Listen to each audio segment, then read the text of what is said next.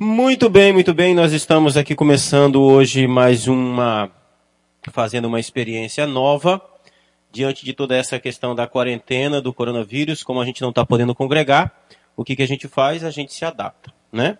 Muito bem. Então, a gente vai hoje fazer o estudo da nossa lição, a décima terceira lição, a última lição dessa série de lições sobre o livro de Esdras e Esther tem sido uma lição muito boa, maravilhosa, de aprendizagem, assim, fantástica. Meu nome é Kennedy Matos, eu sou pastor na igreja em Colatina e Baixo Guandu. E, logicamente, não estou sozinho, estou acompanhado para nos ajudar aqui hoje, para a gente interagir nesse novo modelo.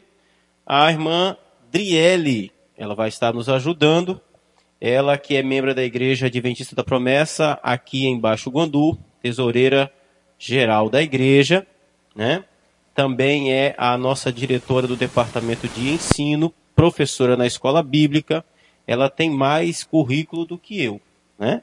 Esses dias um rapaz, um irmão me perguntou para fazer uma postagem sobre as minhas credenciais acadêmicas, eu disse não tenho nenhuma, né? Mas enfim, é, pela graça de Deus estamos aí.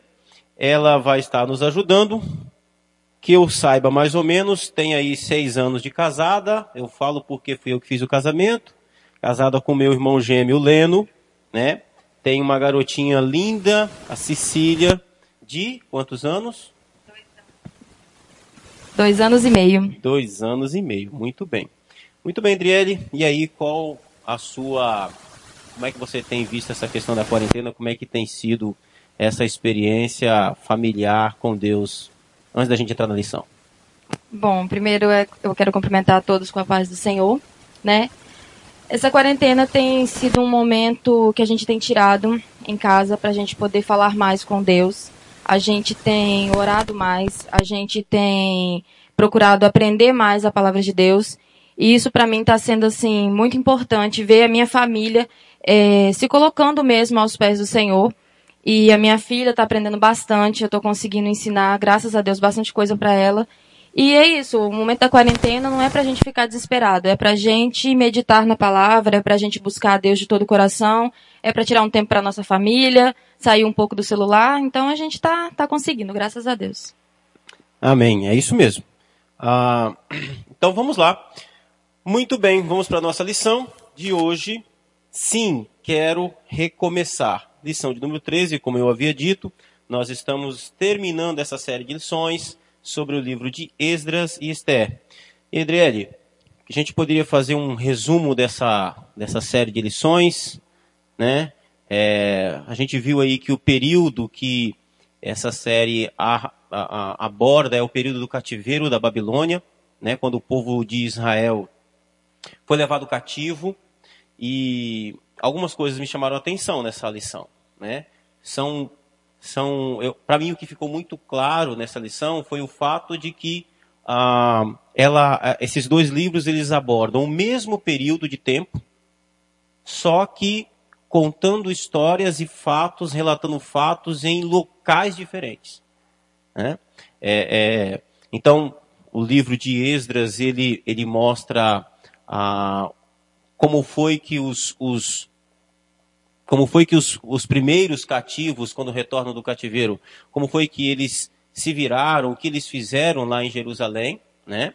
E depois nós vimos no livro de Esther que enquanto lá em Jerusalém Esdra está é, reconstruindo o templo, reconstruindo a cidade, na verdade fica um período ali muito tempo parado a reconstrução do templo, mas enquanto eles estão lá em Jerusalém, é, é, reerguendo a cidade, retomando a vida, lá na, na, na, na capital da Babilônia, em Suzã, ah, Deus também está cuidando do seu povo com providência, levantando Esther, colocando Esther no trono, né? É, é, é, mais ou menos isso mesmo que a gente viu?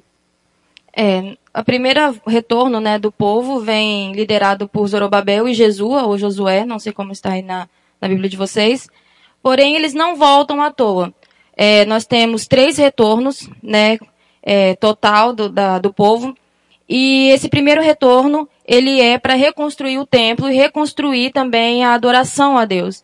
Então, enquanto esse retorno está acontecendo, Já no livro de Esther, em Suzano, nós temos ali né, a rainha Esther indo ao trono, nós temos é, pessoas que são contra os judeus, nós temos um plano arquitetado aí, né, para exterminar os judeus da face da terra. Nós temos o intermédio ali, né, de Mardoqueu ou Mordecai, não sei como está aí na Bíblia de vocês, mas nós temos todo esse essa trama, tudo isso no livro de Esther. E é um livro que assim não fala, não cita a palavra Deus, porém você vê Deus agindo em todo o livro. É como se você lesse é, capítulo por capítulo e você visse ali a palavra Deus. Não tem como você ler o livro de Esther e não ver a mão de Deus movendo ali, mexendo todas as coisas, fazendo todas as coisas. E nós temos o livramento do povo judeu, né, é, no livro de Esther. Se você não leu, leia, é muito bom, você vai se impressionar.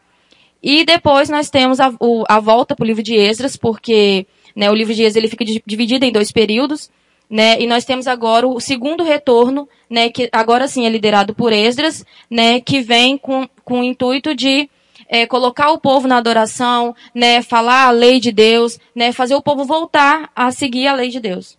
É, uma coisa que me chama a atenção, Adriele, nessa lição toda, foi exatamente essa questão da soberania de Deus, né?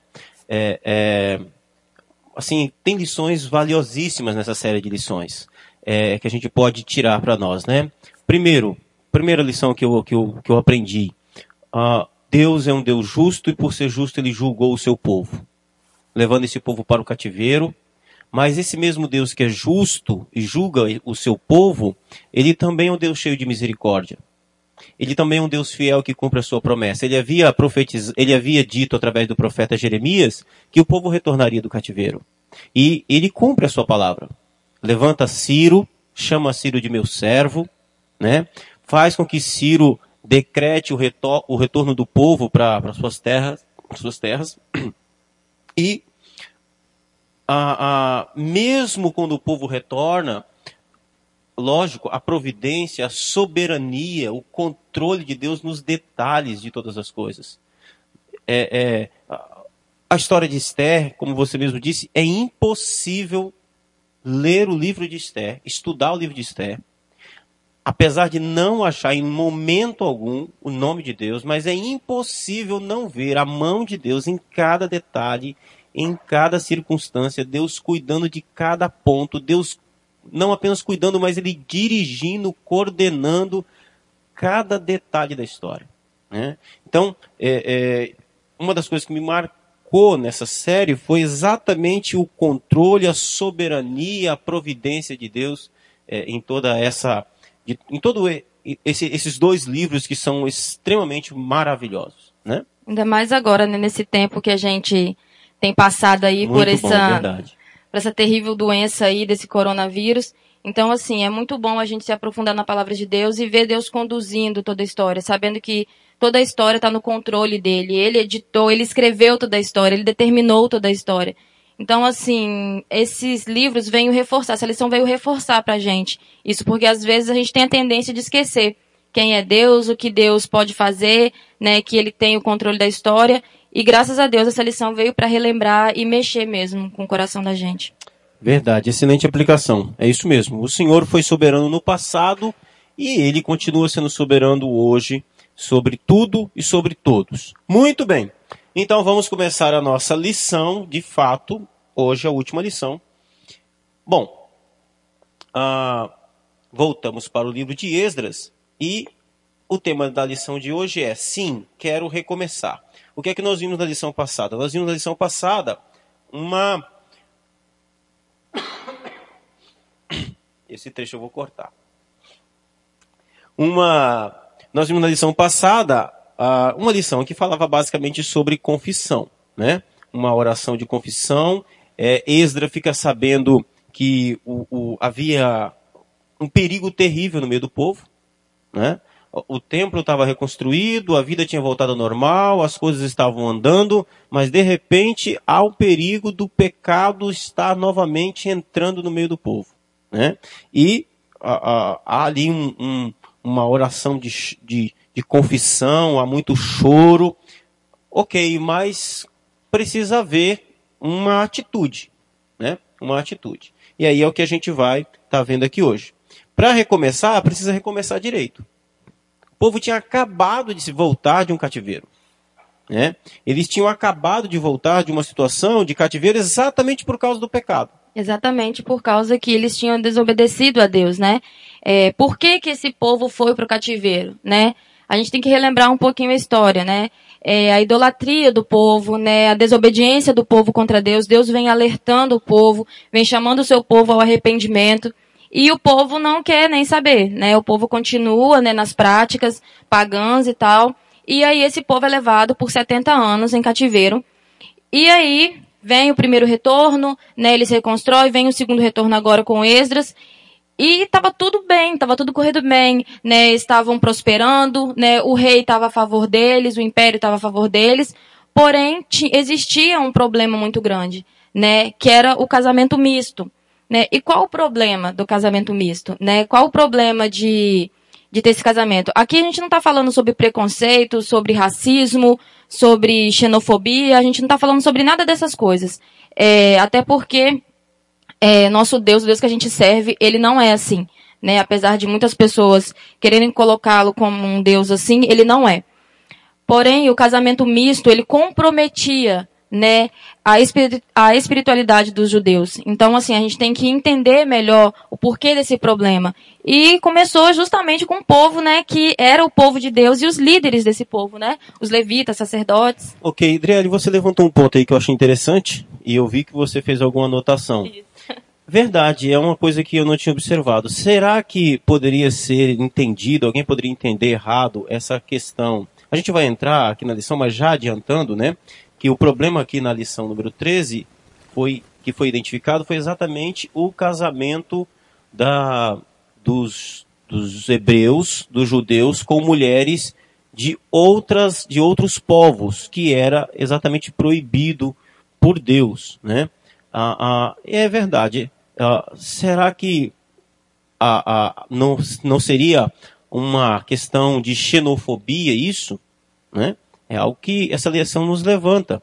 O que é que você dê, o que é que você viu que você fez algumas anotações aí? Quais são as anotações com relação a isso? É, eu já eu pensei nisso, então falei, alguém pode pensar isso, alguém pode levantar essa questão, mas por quê? Né, qual o problema, né, de casar com outros povos, de de outros povos se interagir, né? A questão não é essa. Então eu fiz aqui um pequeno pequeno rascunho aqui do que seria xenofobia para a gente poder entender. Xenofobia é um tipo de preconceito caracterizado pela aversão, hostilidade, repúdio ou ódio aos estrangeiros, que pode estar fundamentado em diversos fatores históricos, culturais, religiosos, dentre outros. Problema social baseado na intolerância ou discriminação social frente a determinadas nacionalidades ou culturas. Isso é xenofobia.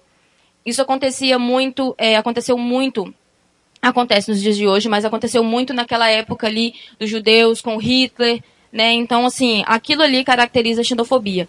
E também eu peguei um pouco do conceito de racismo.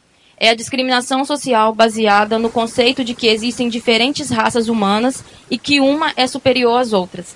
Consiste em uma atitude depreciativa e discriminatória. Então não é isso que se trata aqui que está acontecendo em Esdras. Não, não é uma questão de discriminar raça, na verdade, a, a, orientação de Deus era para que o povo é, é, é não, não, eles não não tivessem casamentos mistos, não era por uma questão de superioridade de raça, é isso?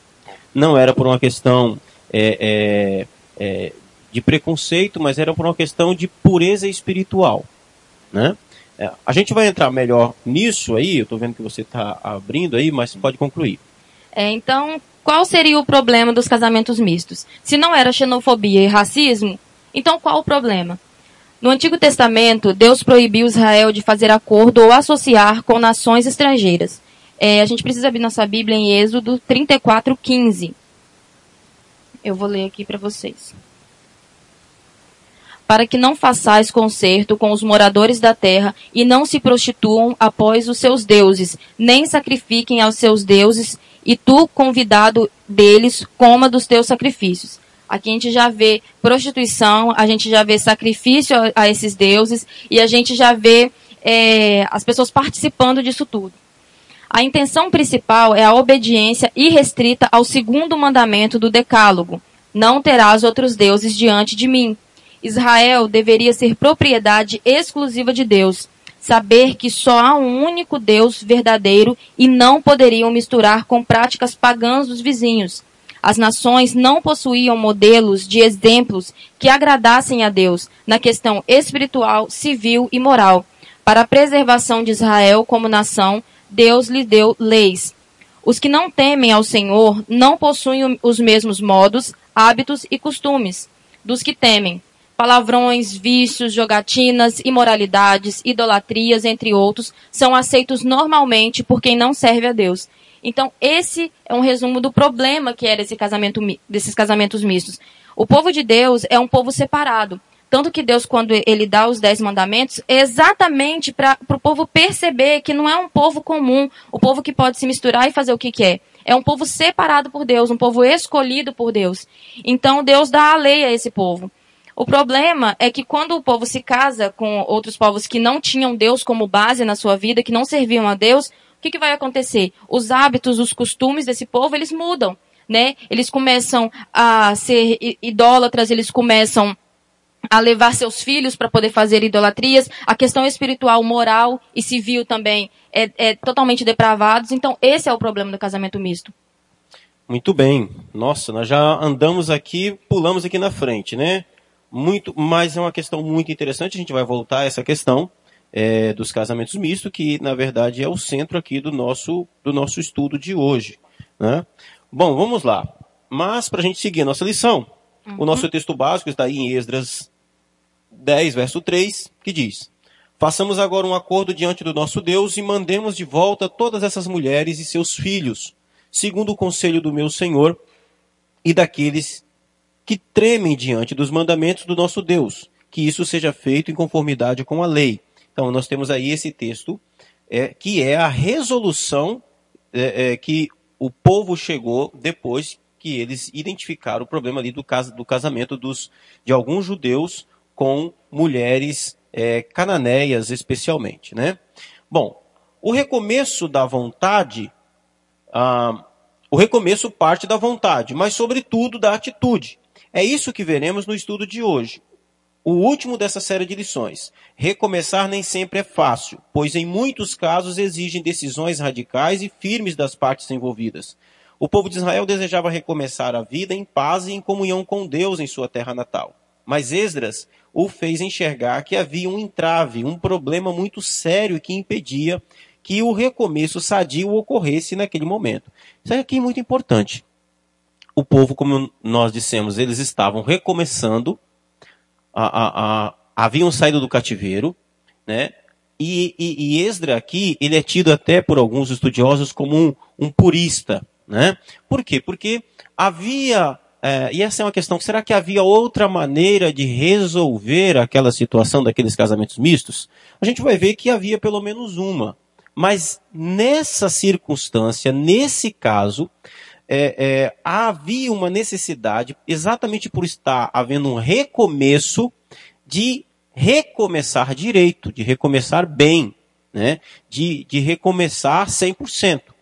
Então, a, essa atitude que nós vamos ver, que é uma atitude chocante, até o verso 3, a gente lê esse texto e, e a gente realmente, eu tento me colocar no lugar daqueles homens que estão mandando as suas esposas com seus filhos embora. E a gente vai levantar um outro ponto aqui, que é a questão do divórcio. Né? Por quê? E aqui tem um outro ponto. Não somente a questão da xenofobia é um, é um, um, um ponto que pode ser levantado aqui, mas também esse, essa, essa, essa situação, esse texto levanta para a gente a questão do divórcio. E aí? Pode, né? não pode? Exato. Como assim? Mas não está na Bíblia? Né? Como assim? Esdras não fez? Então a gente tem que explicar isso aí. Exatamente. Então vamos lá, vamos para os fatos para relembrar aqui, para a gente entrar realmente no, no top aqui da nossa lição. Na lição anterior, vimos que Esdras fez uma sincera confissão diante de Deus por causa de um grave pecado que os israelitas haviam cometido. Desta vez, entretanto, o próprio povo viu, se viu confrontado pelo erro e instigado a enfrentá-lo. Isso aqui é interessante notar. No capítulo 9, nós vemos exatamente isso. O capítulo 9 é basicamente Esdra, que tem conhecimento do que está acontecendo e ele está chorando. Né? No capítulo 10, nós vemos que o povo se une a Esdra, o povo se junta a, ao choro dele, né? É, é, e, e para enfrentar o problema. Então, para entendermos melhor tudo isso, analisaremos o problema, o pacto, os envolvidos e a decisão com base em Esdras 10, capítulo 10, do verso 1 ao 44.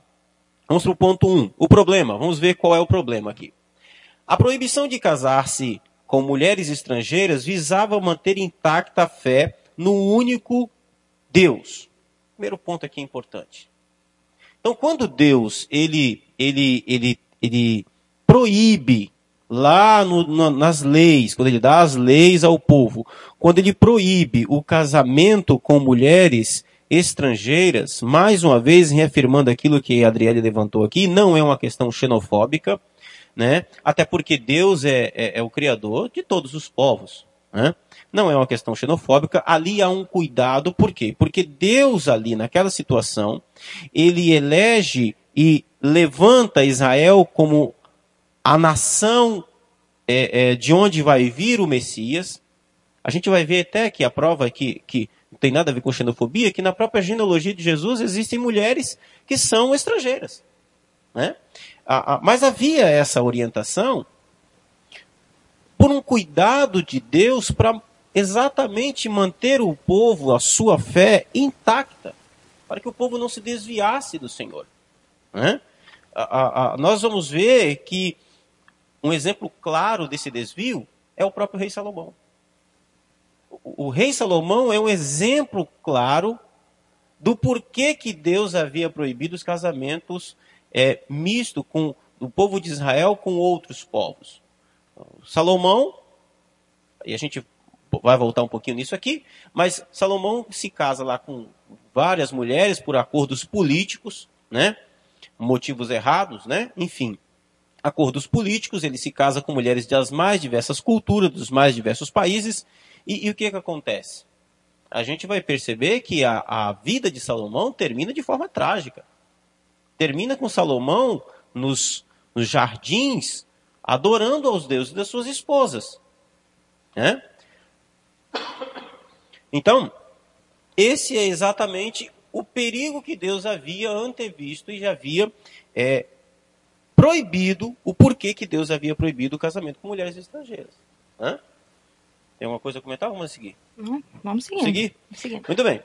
Então, os casamentos mistos com mulheres pagãs desvirtuavam a fé dos israelitas, levando-os a se contaminar com seus ídolos. Como eu acabei de dizer, o exemplo de Salomão. Né?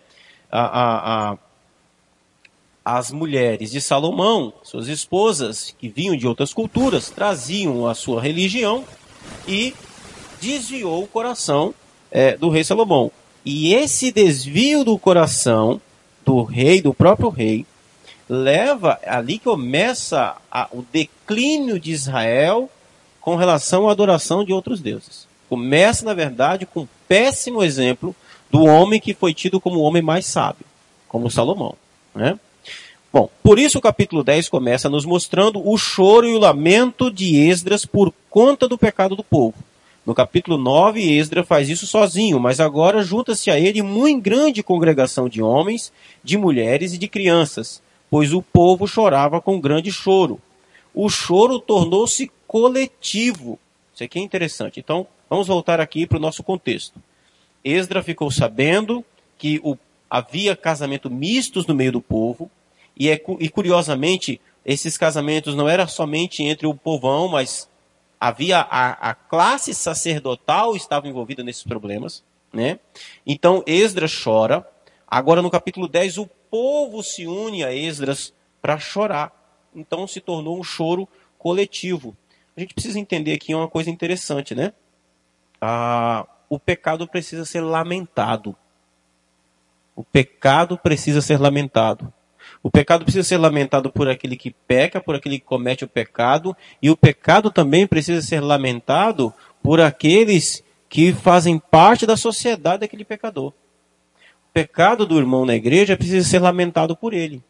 Mas o pecado daquele irmão também precisa ser lamentado pela igreja. O choro precisa ser coletivo. Né? Esdras aqui, como um bom líder, né, ele nos deixa esse exemplo.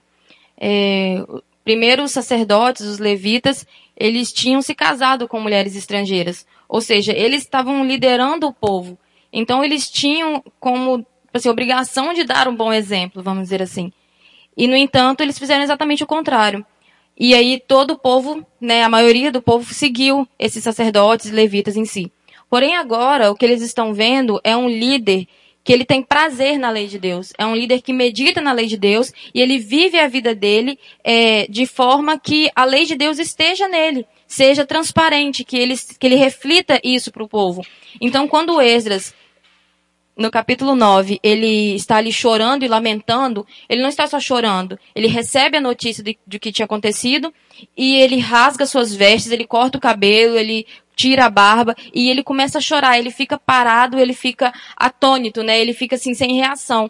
Mas por quê? porque eles tinham acabado de sair do cativeiro. Eles tinham acabado de passar por tudo aquilo. Né? Eles tinham vi, vi, visto a cidade sendo destruída, eles tinham, eles tinham visto pessoas sendo mortas, eles tinham, é, muitos deles passado fome, passado. Né? E, e eles, tão, eles acabaram de voltar, estava dando tudo certo. Por que, que começar tudo de novo? Né? Isso atrai a ira de Deus, o pecado atrai a ira de Deus, né?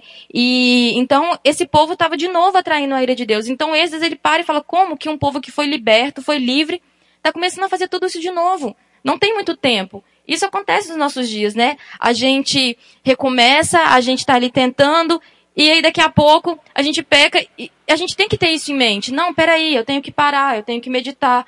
Não, não é isso que eu queria. Quando eu me propus a recomeçar, não era assim que eu queria terminar. Então você tem que parar, você tem que... E o choro é algo que vem assim, é algo do, do, do arrependimento mesmo.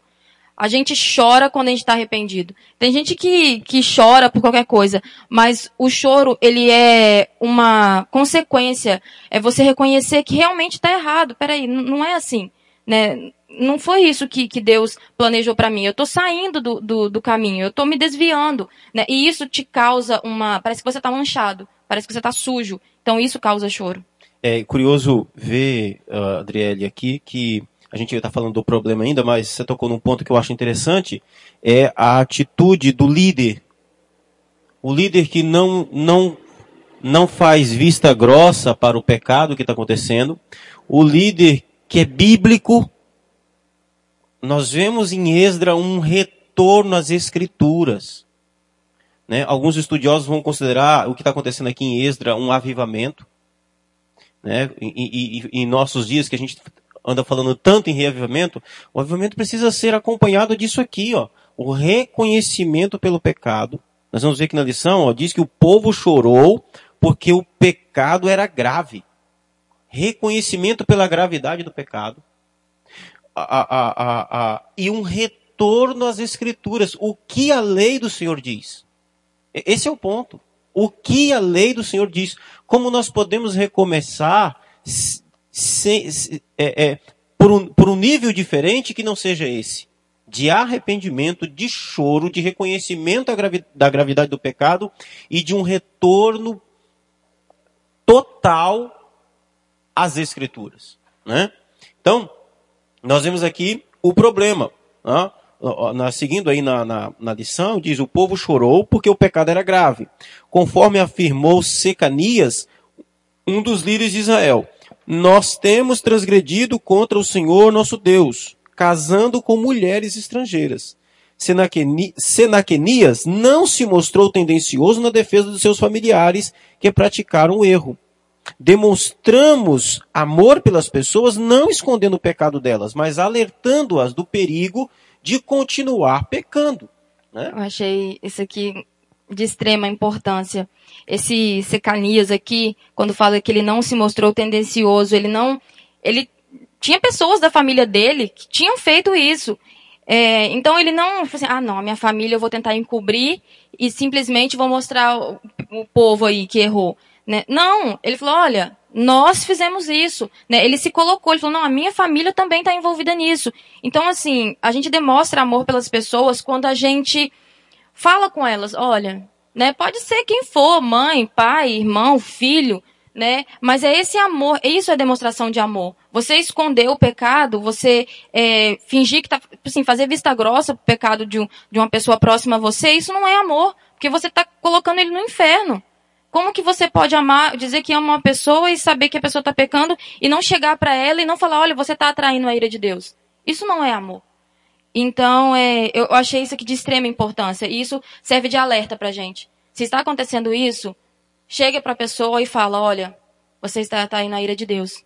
Eu vou te ajudar. E ajude, ore com essa pessoa e tenta conduzir ela de novo para o caminho, porque isso é amor. Amém, isso aí. Terminando o primeiro ponto, as coisas ainda podiam ser consertadas. Essa é a conclusão que Secanias che chega, né? Uhum. Ainda há esperança para Israel. O sentimento de culpa e de arrependimento levou o povo a agir em busca da solução do problema. Isso aqui é importante. Então, dá para a gente aprender aqui uma coisa. Quando não há uma busca pela solução do problema, é uma prova de que não houve arrependimento. Né? Muito bem. Então, o problema qual era o problema? Vamos identificar o problema. O problema era que o povo havia desobedecido a lei do Senhor, casando-se com mulheres de outras nações. Esse aqui é o problema. Agora vamos para o pacto. O pacto. Só lembrando que essas mulheres, elas não serviam ao Deus do povo de Israel, ao Deus que nós servimos. Então não era simplesmente o casamento com essas mulheres. Tinham acordos também, negócios também com esse povo. Então o problema em si era que esse povo, ele vivia de acordo como se Deus não existisse. Ele vivia de acordo como se Deus não, não fosse um Deus que está ali, né? Está ali presenciando tudo, vendo tudo. Então o povo, ele ele fazia o que queria, eles, eles eram idólatras, eles eram adúlteros. Então o problema, problema em si não era só o casamento, mas também tinha acordos, negócios com esse povo. É, isso é interessante, já até entrando aqui no, no, no ponto número dois, porque aqui a gente vai tratar exatamente de uma, de uma da questão do divórcio em massa aqui, que é a solução que eles encontram, né? A, a, a, então vamos aqui para o pacto e a gente comenta. Vamos lá. Como porta-voz do povo, Secanias sugeriu um modo de resolver o problema. Assim disse ele: Façamos aliança com o nosso Deus e de que despediremos todas as mulheres e os seus filhos, segundo o conselho do Senhor. O plano era simples, porém rigoroso. Então o que nós temos aqui é um divórcio em massa né, um divórcio em massa. Eu quero levantar um ponto aqui que é o seguinte: primeiro, é um divórcio porque aqueles casamentos, ainda que eles eram casamentos que haviam sido feitos baseados na desobediência, todavia eram casamentos legítimos. Eram casamentos que Deus, a, a, a que eram levados a sério. Havia uma ratificação.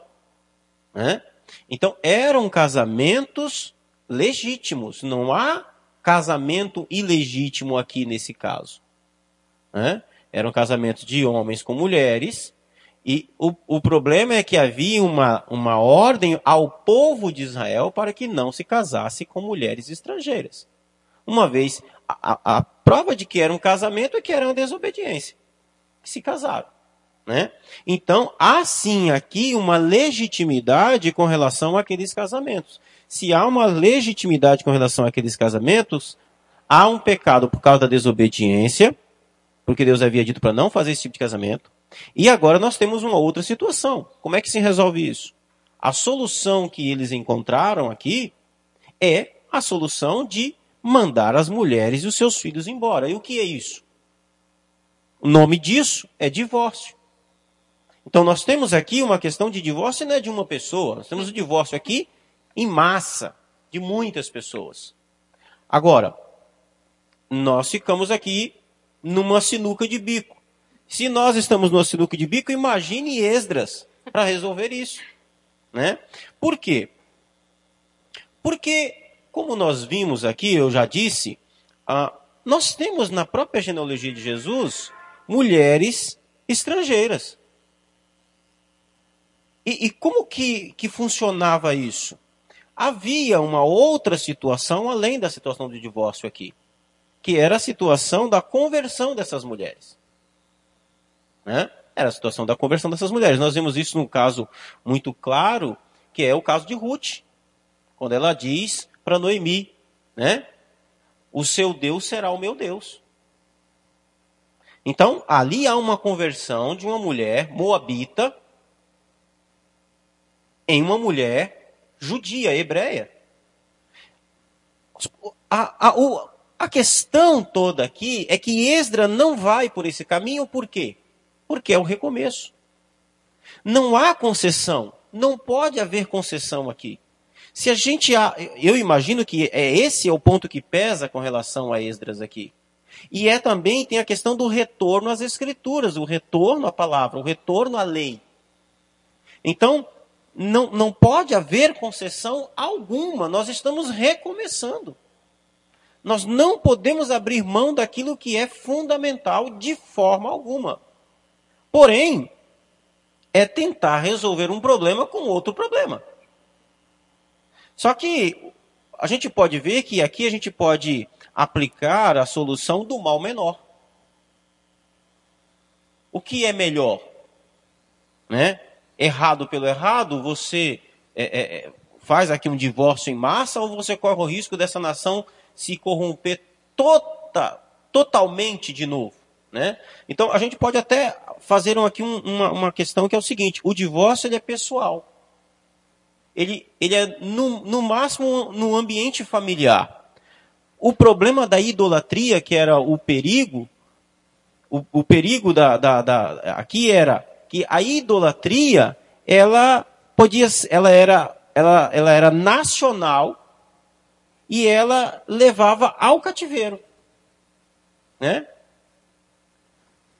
A, a, enfim, não é uma situação fácil. Não é uma situação fácil. Então, o que, que acontece? eles vão. A, a, a, a, o plano aqui é simples, mas é um plano rigoroso. É um plano complicado. É uma situação extremamente delicada, mas eles vão fazer um pacto aqui. Né? É, e lembrando também que muitos desses homens, eles já eram casados. Eles tinham esposas e se separaram das esposas deles para poderem se casar com essas mulheres estrangeiras. Então, assim, existia um problema muito maior do que simplesmente o casamento com mulheres estrangeiras. Existiam, eles mesmos já tinham se divorciado por si só, né? Eles largaram a esposa com os filhos e, ah, vamos me, vamos me casar de novo. E casaram com as mulheres estrangeiras e a outra família. E como assim? Né? Então, Esdras pesou isso tudo. Esdras levou tudo isso em consideração. Uhum. Muito bem. Bom, vamos lá. Continuando aí, ele diz: Para isso, entretanto, é, ele teria de desfazer as alianças pecaminosas que havia contraído com mulheres estrangeiras. Aqui realmente é um ponto que eu não tinha percebido, Adriele, que você falou, que esses casamentos não eram uma questão apenas familiar. Eles envolviam acordos também ali, inícios de acordos comerciais, inícios de acordos com outros povos, ou seja, tudo aquilo que havia ocasionado o motivo, a razão do povo ir para o cativeiro é, é, a, a, da qual eles já haviam acabado de sair. Né? Eu vi muitos comentários falando né, que Esdras era um pouco exagerado, né? Esse choro de Esdras, esse lamento todo era exagerado. Mas é exatamente por causa disso aqui que a gente acabou de falar, que o pastor acabou de falar. Né? O povo ele tinha vindo disso. Né, ele tinha se misturado, ele tinha né, entrado né, fundo nesse, nessa depravação e agora ele estava começando de novo, estava fazendo tudo isso de novo. Deus tinha acabado de livrar o povo do cativeiro. Eles tinham acabado de sair de lá. E Ezra se vê no mesmo problema. Ele fala: Não, peraí, como assim? Né? Eu tenho que fazer alguma coisa. Então, esse choro, esse lamento de Esdras é um lamento profundo. Não é simplesmente que Esdras quis, né? Ah, pra quê, né? Exagero. Não é exagero. Isso aqui é um sentimento, um profundo arrependimento e um sentimento de. E Esdras, ele se coloca também no meio. Ele não fala, ah, esse povo. Né? A gente viu isso na lição passada. Como um bom líder, ele se inclui, não senhor, né? ele, ele se coloca como líder. Isso é um bom líder. Isso é um bom exemplo. Muito bem. Vamos lá, vamos continuar aí. Os israelitas entenderam que para recomeçar é necessário abrir mão daquilo que os separava de Deus, ainda que essa atitude lhes acarretasse prejuízo. Tendo percebido isso, o próximo passo foi a convocação. Todos os que vieram do exílio foram convocados para se reunir em Jerusalém, a fim de tratar da questão. Esdra então fez a proposta à congregação: Separai-vos dos povos de outras terras e das mulheres estrangeiras. Cientes da necessidade de derrubar a barreira pecaminosa que os separava de Deus, os israelitas não titubearam em aceitar o pacto proposto por Esdras. Assim seja, segundo as tuas palavras, assim nos convém fazer. O preço era alto, mas eles optaram por pagá-lo. É melhor corrigir a doença do que ignorá-la e ser morto por ela. Sim, o tratamento é a melhor saída, ainda que cause dor. Então, essa era uma situação extremamente complicada, mas era uma situação é, também extremamente importante ser resolvida, necessária. necessária, não poderia ser ignorada, assim como não se pode ignorar o coronavírus, né?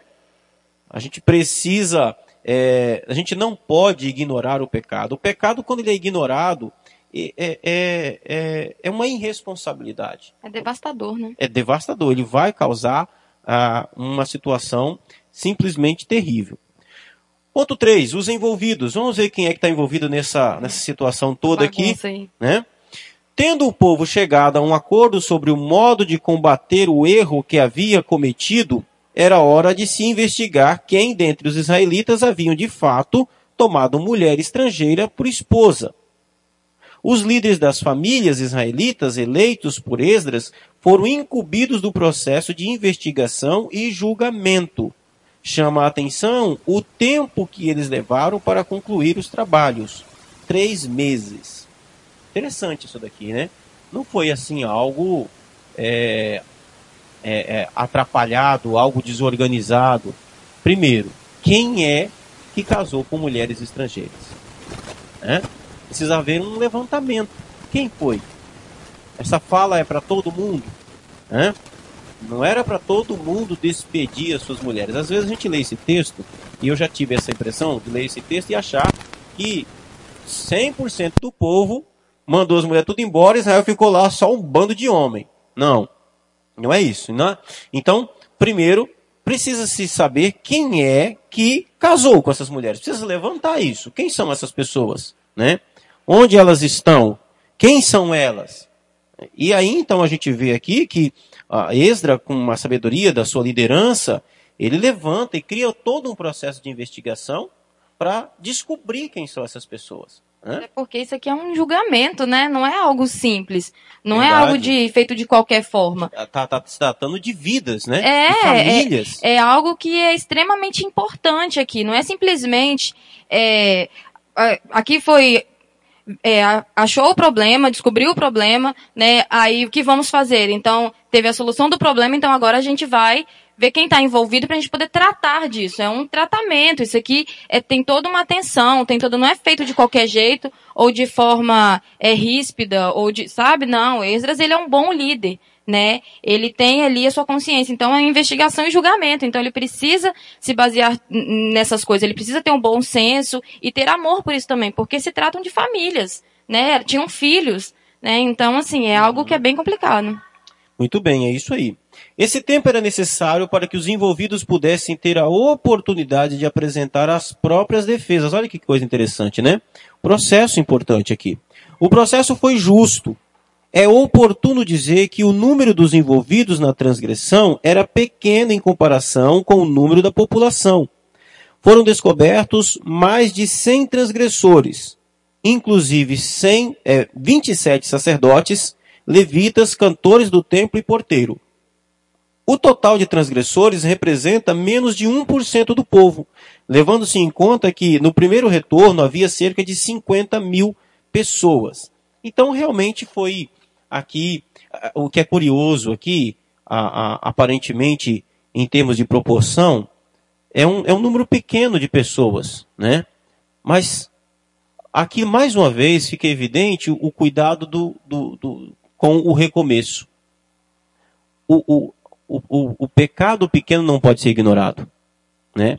O, o, a proporção de que o pecado é, é, é, é, simples, é pequeno, não pode ser ignorado, principalmente numa questão de recomeço. Né? Representava menos de 1% do povo, mas levou três meses para poder se conseguir resolver. Então não é porque o pecado é pequeno, vamos dizer assim, que, sabe, a, a solução vai ser assim. Não, não é. Olha, três meses para resolver levou tempo, né? Houve desgaste, houve né, muitas implicações, né? O aqui apresentar, né? Os envolvidos tinham que apresentar a própria defesa, né? Então assim leva-se tempo, não é de uma hora para outra. Eu me chama a atenção aqui uma aplicação para nossos dias de hoje é, são para igrejas que estão passando por um processo de revitalização, né? É, nós vemos igrejas que passaram por rachas, igrejas que, que, estão, que estão recomeçando para essas igrejas que estão recomeçando, e, e, nós somos uma igreja nessa, nessa situação, é importantíssimo não ignorar os pequenos pecados, as pequenas situações. Não. Se a gente está recomeçando, vamos aproveitar e vamos fazer a coisa direito, vamos fazer a coisa certa. Né? É, então, igrejas que estão em processo de revitalização, igrejas que estão no processo de recomeço, precisam tomar cuidado, juntamente com a liderança, para que para que não comece errado. Porque se recomeçar, ainda que o problema seja pequeno, for ignorado, isso pode comprometer totalmente a, a situação lá na frente. E Esdra não vai pagar para ver, né? Para evitar que o pecado se espalhasse, Esdra e os principais líderes cuidaram do problema. Eles agiram no momento certo. Não se pode deixar para depois o que se deve fazer no presente. Para se evitar danos futuros, corta-se o mal pela raiz imediatamente. Havia líderes entre os transgressores, pessoas que deveriam dar o exemplo de fidelidade. O líder que pratica o mal encoraja outras pessoas a fazer o mesmo. Todo cuidado deve ser tomado para ser, se evitar tal desfecho. E aí, Drelli, essa questão da liderança? É complicado, né? A gente. Assim, eu aprendi muito com Esdras, assim é, porque você está na frente, né, se você falar para outras pessoas, você ter que se colocar ali, é você dar a cara a tapa, não tem jeito, né, e a gente vai, ao longo da, da nossa caminhada, a gente vai aprendendo, a gente vai buscando conhecimento, e uma coisa que eu sempre procurei fazer é, se eu não sei uma coisa, eu vou procurar com quem sabe. Mas não é procurar apenas com quem sabe, é ver o tipo de vida dessa pessoa. Porque é exatamente assim que Esdras ele lidera, ele é um bom líder. A vida dele refletia a, o, que ele, o que ele lia pelas escrituras. Ele era um bom líder porque isso exalava dele, sabe? A vida dele era assim. Então, quando a gente é um líder, a gente tem que tentar. É uma guerra todo dia. É tentar ali, é você abdicar de algumas coisas que você pensa, ah, mas não tem nada a ver. Tem. Tem tudo a ver. É, tem tudo a ver. O exemplo, você tem que dar um bom exemplo, você tem que ser um bom líder. E graças a Deus, é, eu tenho conseguido né, encontrar algumas coisas que às vezes poderiam se tornar uns grandes problemas no futuro. E tenho conseguido, assim, lidar com isso. E tem pessoas, assim, do meu lado me ajudando, que são, assim, eu olho para elas e vejo exemplo nisso, sabe? Então, assim, graças a Deus eu tenho tido bons líderes para poder me ajudar nesse processo. É, eu acho muito interessante isso aqui. Uh, é uma coisa séria o envolvimento dos próprios sacerdotes, os próprios levitas nessa situação é muito sério. E como a lição diz aqui, realmente é, é, é, a, a, havia líderes entre os transgressores, pessoas que deveriam dar o exemplo de fidelidade. Né? O líder que pratica o mal encoraja outras pessoas a fazer o mesmo. E é verdade. Né? O, o líder da nação aqui é Esdra. Mas você tem uma liderança religiosa também forte, juntamente com Esdra, que ele também era, era uma liderança religiosa. Mas você tem aqui outros líderes sacerdotes. Né? Como que um sacerdote pode abrir o livro da lei e ler que Deus proíbe o casamento com mulheres estrangeiras, sendo que a mulher dele é estrangeira? Então, perde-se a, referência e perde-se a moral. Então, a liderança precisa tomar cuidado, porque quando ela pratica o mal, ela encoraja os outros a praticarem o mal, a pecar. Perde a credibilidade, né? A pessoa olha para você e fala, mas ela tá falando uma coisa, não, mas tá fazendo outra. Não somente como perde assim? a credibilidade, como incentiva a fazer a mesma coisa. A, a pecar também, né? Ah, não, eu posso ficar com um pé aqui e um pé aqui, né? Então, assim, não é isso. As escrituras não falam, não falam assim. É, Então- é por isso que o- eu gosto de uma frase do Hernandes Dias Lopes, ele, ele lembra que o pecado do povo de Deus é um, povo mais, é um pecado mais grave, exatamente por causa disso, porque o, o povo de Deus peca contra a consciência, o povo de Deus peca contra o conhecimento revelado que ele recebeu daquilo que Deus proibiu, né? E o povo de Deus peca contra também essa, essa questão de que, bom, se o povo de Deus está fazendo errado, ele está incentivando os outros a cometerem o mesmo erro. Né? Então, por isso que o pecado do povo de Deus é um pecado mais grave. Muito bem, vamos ao quarta e última, quarto e último ponto, a decisão. O que foi que eles decidiram? Os infratores, a começar pelos sacerdotes, reconheceram o erro e tomaram a decisão de separar-se de suas esposas pagãs. Com um aperto de mão, prometeram despedir suas mulheres e, por serem culpados, ofereceram um carneiro do rebanho pela sua culpa. Quero só chamar um ponto aqui interessante. Esse, esse, esse carneiro que é oferecido aqui pela culpa, pela culpa de quê? Aqui a gente vê que isso é um divórcio. Aqui a gente está vendo que isso aqui é um divórcio. Bom, não era algo bom despedir as mulheres?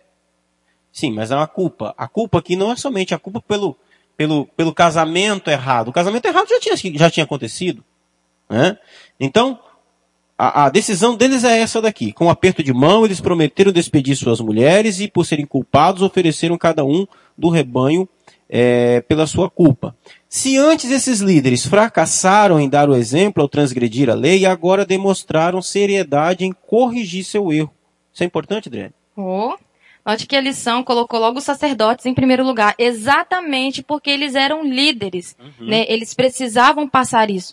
Às vezes, a, a gente sendo líder, a gente é falho, a gente erra, mas a gente não pode encobrir de maneira nenhuma o nosso erro. A gente tem que chegar, se colocar aos pés de Cristo. É confissão, irmãos. É confissão. Não tem outro jeito, não tem outro meio, é confissão. E exatamente, eu, eu gostei bastante que a lição colocou os sacerdotes ali em primeiro lugar, não porque ah, eram mais importantes, mas não, pelo fato da liderança, pelo fato deles agora colocarem como líderes, como bons líderes, né, e ajudar o povo nesse processo aí que não seria nada fácil. Com certeza. Muito bem, com essa atitude, eles deram um grande passo para recomeçar a vida em conformidade com a vontade de Deus. Aos que acharem envolvidos em culpa, muitos preferem transferi-la para outra pessoa em vez de reconhecer o pecado, né? A gente viu isso aí no Éden, Uhum. né? Foi um exemplo claro disso aqui é o Éden, Adão e Eva. Quando Adão e Eva pecam, o que que Deus chama Adão e Adão fala, não, mas foi a mulher que tu me deste. E Eva, ele não reconheceu o pecado. Uhum. Ali, o que, que ele poderia ter feito? Pequei, Senhor, pequei contra ti, eu te desobedeci. Exatamente, ó, desobediência. Deus falou uma coisa e eles fizeram outra. Então, assim, joga pra mulher, a mulher joga pra serpente, não há confissão. Não há reconhecimento do pecado. Não há arrependimento do pecado. Esse é o problema. Ali não há arrependimento, porque você não confessou, você não se colocou como pecador, você não olhou pra você e se viu como pecador. Então a gente viu isso aqui claramente no Éden. Uhum. Muito bem. Ah, continuando aí diz: há os que reconhecem o erro, mas nada fazem para abandoná-lo. Também tem isso, né? Não adianta apenas reconhecer o erro, precisa abandonar. A promessa de de misericórdia é para aquele que confessa e deixa, não para aquele que apenas confessa, né? Ah, estes brincam de pecar continuamente, né? Ah, então isso precisa acontecer. A decisão aqui não é o que acontece aqui com o povo de Israel. Povo de Israel aqui reco- reconheceu, confessou, chorou. Só um- um- um- uma observação com relação a essa questão da confissão. Muitas pessoas é, é, têm uma ideia superficial sobre o que é confes- confessar. Confessar não é apenas admitir o erro. Confessar é concordar com aquilo que Deus diz.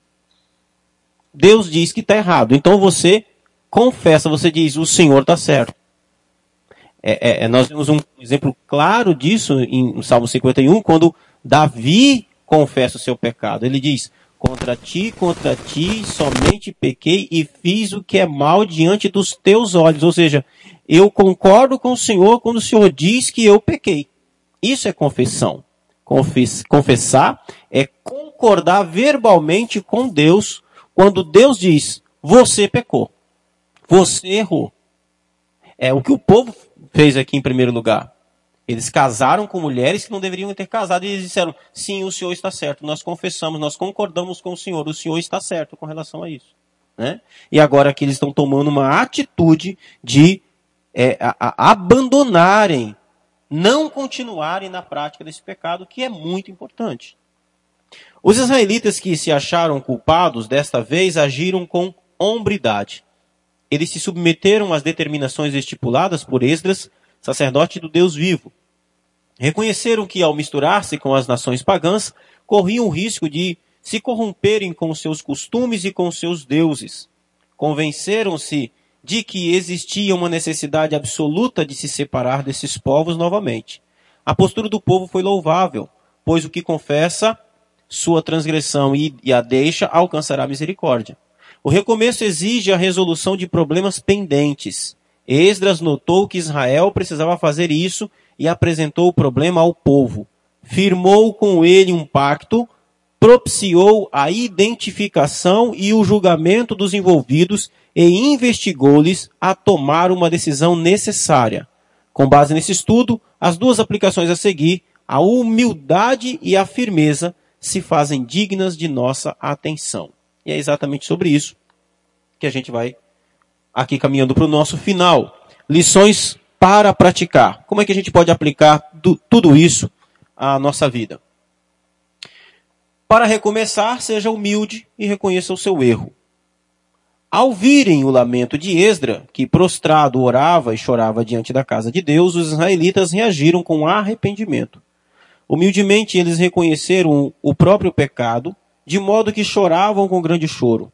O pranto refletia as palavras de Secanias, nós temos transgredidos contra o nosso Deus, casando com mulheres estrangeiras dos povos de outras terras.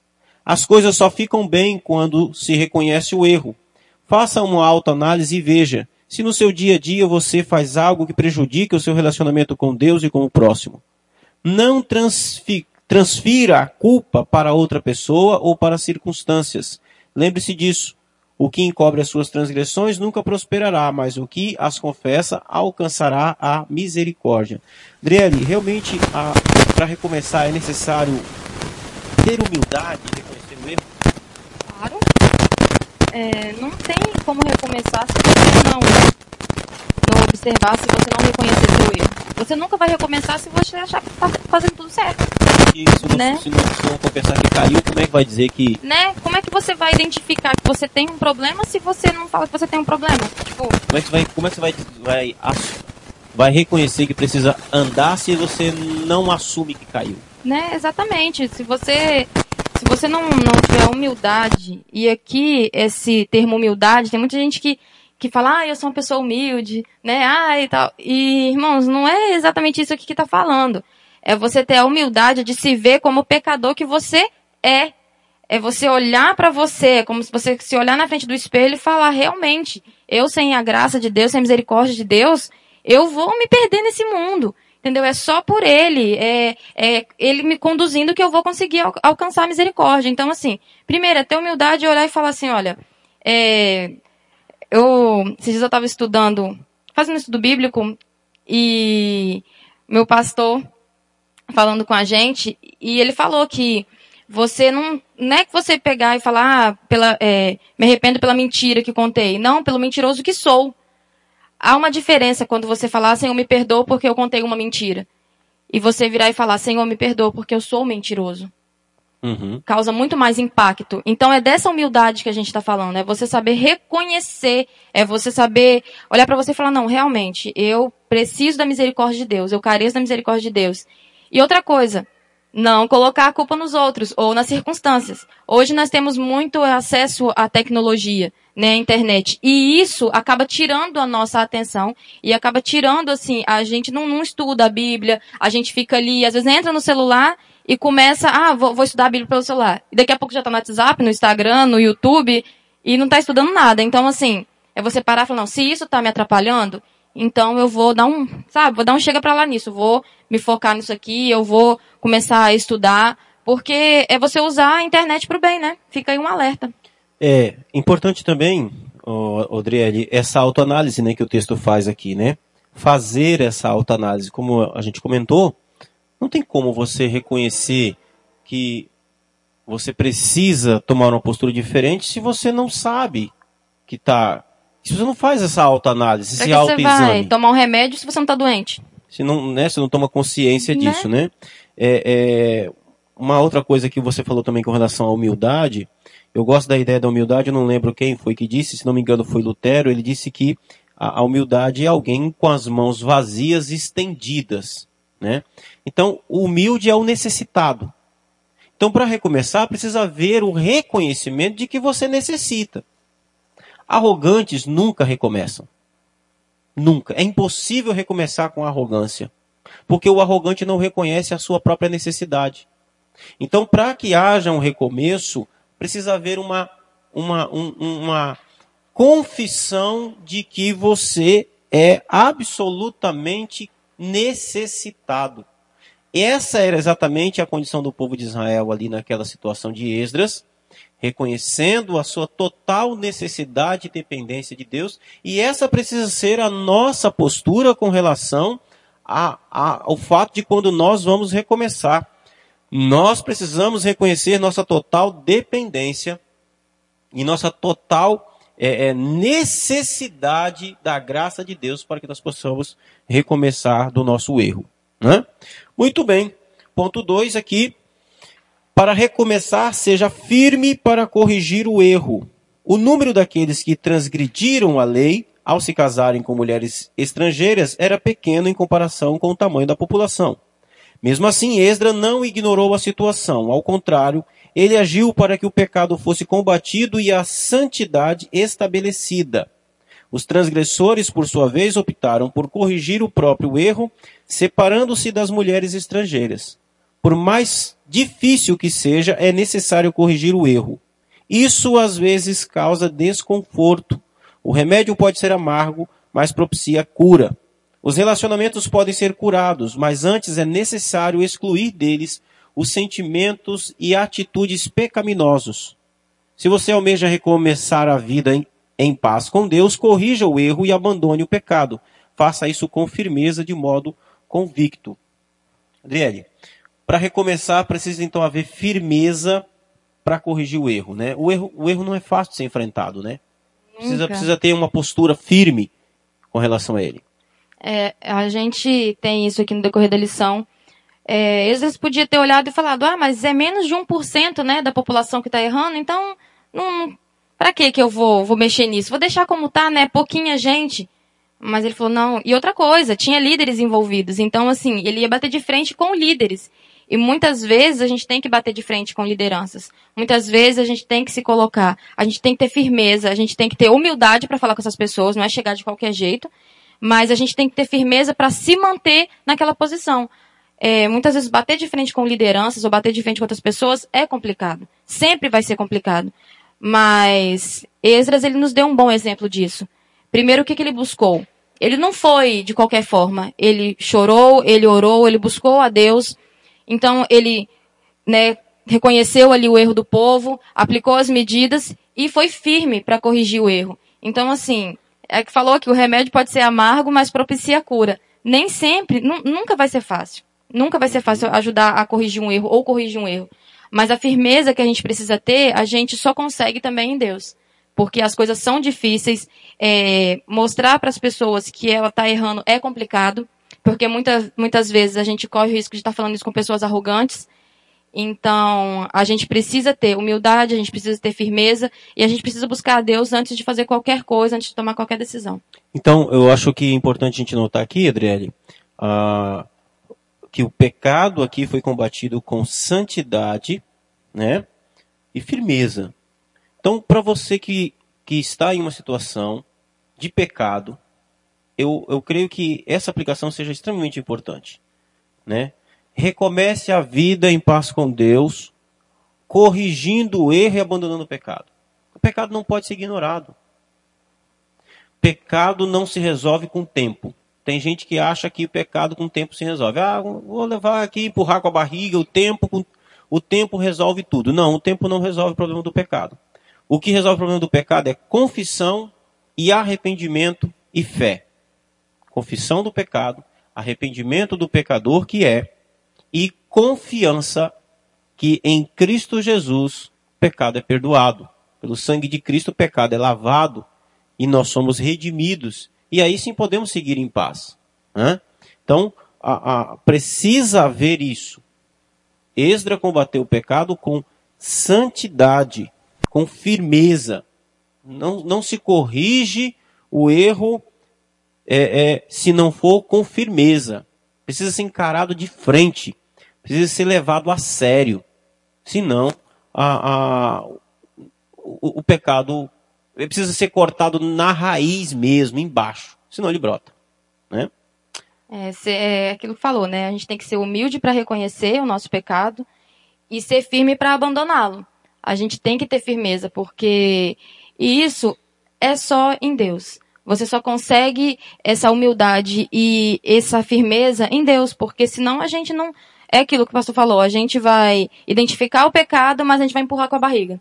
Vai ficar, ah, não, tudo bem, não tem problema, uma hora essa situação mesmo se resolve sozinha. E não é assim que as coisas são. A gente viu que a gente precisa tratar disso como um problema sério, uma doença grave, né? Até porque é uma doença grave, é um problema muito sério, né? Então, não sei qual a situação, não sei qual o tipo de coisa que você está passando, mas nós estamos tentando aqui de uma forma ajudar a você a identificar o seu pecado e ter firmeza em Deus para deixá-lo para trás. Muito bem, e aí então a gente vai deixar o desafio da semana. Diante de tudo isso que você ouviu, que você aprendeu aqui hoje, nós temos um desafio para você. Durante essa semana, aproveite aí a sua quarentena e tire um momento do dia em oração, para pedir a Deus com humildade e firmeza para você lidar com as situações que têm prejudicado a sua vida espiritual. O que é que tem prejudicado a sua comunhão com Deus? Você já fez uma autoanálise? Você já olhou para si mesmo? Já se olhou no espelho espiritualmente? Você reconhece o seu pecado? Você qual foi a última vez que você fez uma confissão sincera e honesta diante de Deus de quem você é? Então, isso é importante, faça isso. Feche o seu quarto, é, é, é, é, feche a porta do seu quarto, ore ao Senhor, se apresente diante dele, chore. Esdra chorou por seu pecado, pelo, pelo pecado do povo. É, é, chore. Qual foi a última vez que você entrou para dentro do seu quarto e chorou pelo seu pecado? Isso é importante. Aquilo que está atrapalhando a sua vida espiritual, você precisa é, acertar isso. Não deixe para você recomeçar a sua vida espiritual ou a sua caminhada espiritual, se você tem, tem, tem parado, não deixe para você recomeçar quando as coisas ficarem pior, recomece hoje. Para recomeçar, você precisa abandonar o pecado. Você precisa confessá-lo, você precisa deixá-lo, você precisa se arrepender do pecador que você é. Né? Então, faça isso ainda hoje em nome de Jesus. Nós vamos deixar para que você leia aí o momento missionário. O momento missionário tem um título muito importante. Você não tem desculpas. Você não tem desculpas. Não deixe de ler o momento missionário, reflita nele, vai ser uma benção. A gente quer agradecer a você a sua atenção e o, o, seu cuidado e carinho por estar estudando a palavra de Deus conosco. Nós agradecemos a Deus pela lição que nós passamos. A nova lição de sábado que vem é a lição da nova série de lições sobre o Evangelho de Mateus. E se a gente estiver em quarentena até lá, ainda a gente vai estar aqui fazendo do mesmo modo, da mesma maneira é, que a gente fez dessa lição. Eu gostei. E Adriele, o que, que você achou? Eu bom? gostei também. Foi muito bom. Muito bom. Então a gente vai estar aqui é, numa, na próxima lição, se Deus quiser, e nos abençoar nesse modelo. Espero que seja tenha sido proveitoso para você. Amém? Eu quero convidar você para orar. Vamos orar a Deus em nome de Jesus. Maravilhoso Pai que estás nos céus, nós somos gratos a Ti por Tua graça e Tua bênção sobre as nossas vidas. Obrigado, ó Deus, por essa lição. Nos ajude, ó Deus, sempre que houver necessidade de recomeçarmos. Sempre, meu Deus, que nós nos encontrarmos caídos. Que o Senhor, meu Deus, possa, com Sua graça e Sua misericórdia, vir sobre cada um de nós, nos abençoar com o Teu Espírito Santo. Que haja, meu Deus, no nosso coração humildade para reconhecermos o nosso pecado, que nós possamos, meu Deus, ter, meu Deus, os nossos lábios sempre a confissão. Derrame, meu Deus, sobre cada um de nós a sua graça. Abençoa-nos, ó Deus, nesses dias difíceis. Derrame a sua graça sobre cada um de nós. Nós suplicamos a Ti, meu Deus, e te agradecemos. E pedimos que tudo aquilo que nós aprendemos aqui possa, meu Deus, ser selado em nosso coração e possamos aplicar em nossa vida pelo poder do Teu Espírito Santo, em nome de Jesus. Amém e amém. Um abraço a todos, fiquem na paz. Até a próxima lição. Deus abençoe. Tchau.